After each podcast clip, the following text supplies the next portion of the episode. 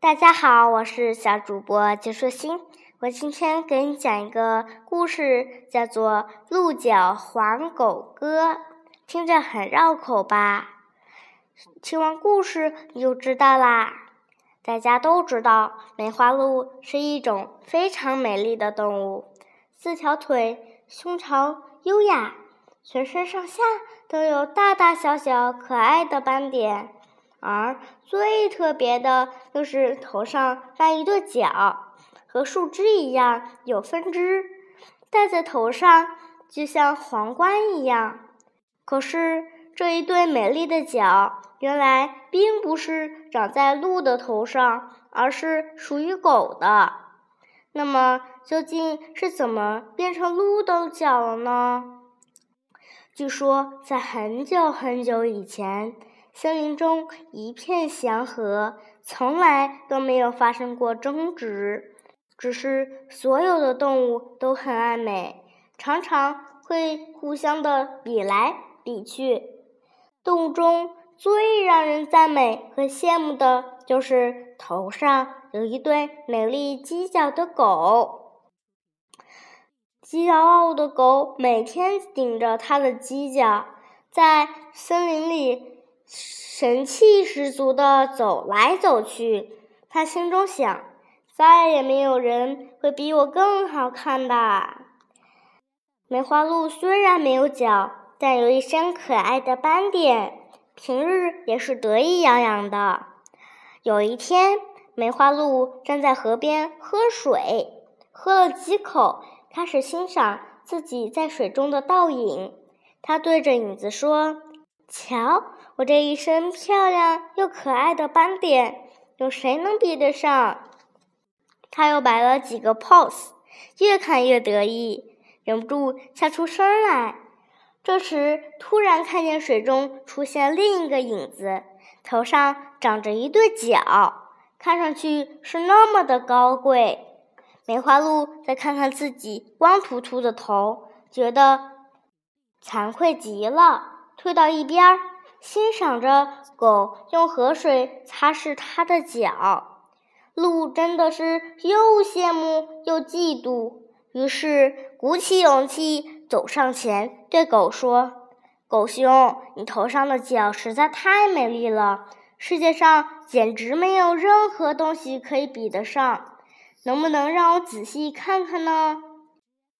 狗被他这么一夸，不禁有点昏陶陶的。说可以是可以啦，不过这对脚是我最心爱的东西，你千万不要把它给弄坏了，我再也找不到另一对同样的脚了。说着，狗就小心翼翼地摘下脚来，拿在手上给鹿看看，立即又紧张地收回来，戴到头上去。鹿觉得自己一身的斑点比起脚来，实在算不了什么啦。他念头一转，就问狗说：“狗兄，我实在太喜欢你的脚了，你可不可以借我戴一戴呢？”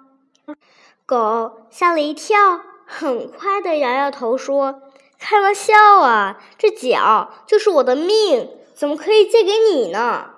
鹿说：“只要借给我一天，让我也听听别人的赞美，只要一天就好了，求求你了。”狗还是不愿意，说道：“鹿兄身上不是有美丽的斑点吗？很多别的动物也常常夸奖你，何必向我借脚呢？”鹿还是不死心，不停的请求说。我只待一天就还你，我身上的斑点怎么比得上你的脚美丽呢？求求你答应我吧，拜托拜托啦！别人称赞这一对脚，不也是等于称赞你吗？狗开始动心啦，他考虑了一会儿，说：“鹿兄，不是我小气，这对脚实在太宝贵了，如果你一定要借。”就去找一个保证人来，保证你一定会还，我就借你一天。鹿很高兴的同意了。这时刚好有一只公鸡从旁边经过，它头上戴着红红的大鸡冠，穿了一件五彩的雨衣，高高的挺起胸膛走了过来。鹿一见到公鸡，很兴奋地嚷着：“漂亮的鸡先生，您来的正好，有一件事情想请你帮忙，不知道您愿不愿意？”公鸡用翅膀拍拍胸膛，说：“你说说看，只要我能帮得上忙的，一定没有问题。”是这样的，您有这么漂亮的红冠，让人羡慕极了。